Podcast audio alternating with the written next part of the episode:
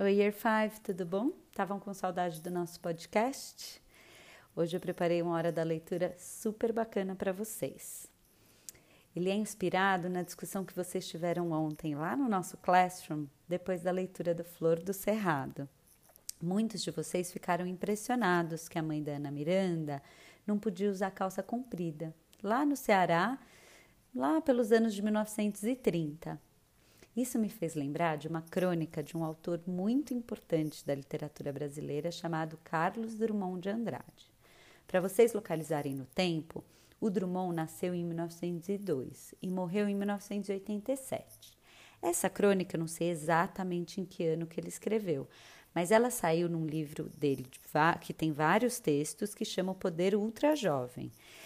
Esse livro foi publicado em 1972. A crônica que eu vou ler para vocês chama Na Escola. Prontos? Então vamos lá. Democrata é a Dona Marilis, professora na escola pública de uma rua que eu não vou contar. E mesmo o nome de Dona Marilis é inventado, mas o caso aconteceu. Ela se virou para os alunos no começo da aula e falou assim: Hoje eu preciso que vocês resolvam uma coisa muito importante. Pode ser? Pode! A garotada respondeu em coro. Muito bem, será uma espécie de plebiscito. A palavra é complicada, mas a coisa é simples. Cada um dá sua opinião, a gente soma as opiniões e a maioria é que decide. Na hora de dar opinião, não falem todos de uma vez só, porque senão vai ser muito difícil eu saber o que é que cada um pensa, tá bem?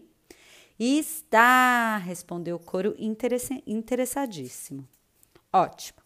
Então vamos ao assunto. Surgiu um movimento para as professoras poderem usar calça comprida nas escolas.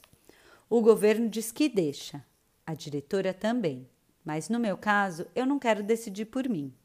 O que se faz na sala de aula deve ser de acordo com os alunos, para todos ficarem satisfeitos e um não dizer que não gostou.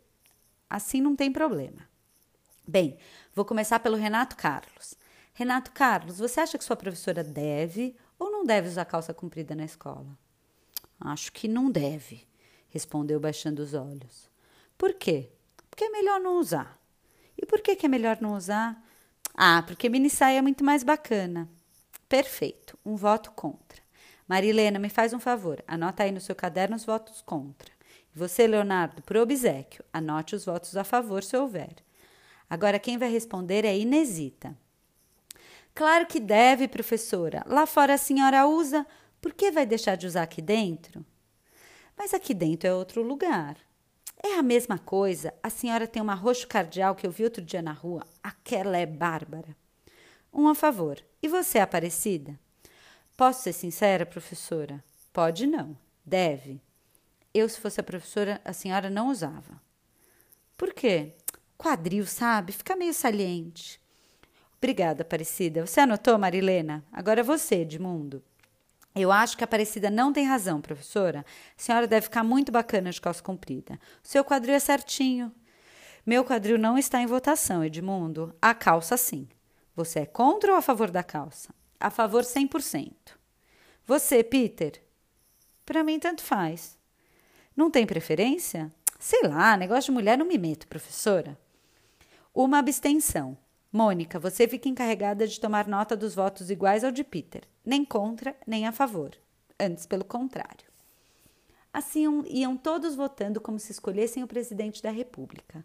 Tarefa que talvez, quem sabe, no futuro sejam chamados a desempenhar, com a maior circunspensão. A vez de Rinalda. Ah, cada um na sua. Na sua como? Eu na minha, a senhora na sua, cada um na dele, entende? Explique melhor. Negócio seguinte: se a senhora quiser vir de pantalona, venha. Eu quero vir de midi, de maxi, de short, venho. Uniforme é papo furado. Você foi além da pergunta, Rinalda. Então é a favor? Evidente, cada um curtindo à vontade. Legal, exclamou Jorgito. Uniforme está superado, professora. A senhora vem de calça comprida e a gente aparecemos de qualquer jeito. Não pode, refutou Gilberto. Vira bagunça. Lá em casa ninguém anda de pijama ou de camisa aberta na sala. A gente tem que respeitar o uniforme. Respeita, não respeita, a discussão esquentou. Dona Marilis pedia a ordem. Ordem assim não é possível. Mas os grupos se haviam extremado, falavam todos ao mesmo tempo, ninguém se fazia ouvir. Pelo que, com quatro votos a favor de calça comprida, dois contra e um tanto faz, e antes que fosse decretada por maioria absoluta a abolição do uniforme escolar, a professora achou prudente declarar encerrado o plebiscito e passou a lição de História do Brasil. E aí, pessoal, gostaram? Pois é, essa coisa de usar calça comprida, ela é bem recente. Nos anos 70, as mulheres já usavam calça comprida, mas muita gente não gostava disso. Acreditem. Bom, bom trabalho para vocês hoje. Um beijo.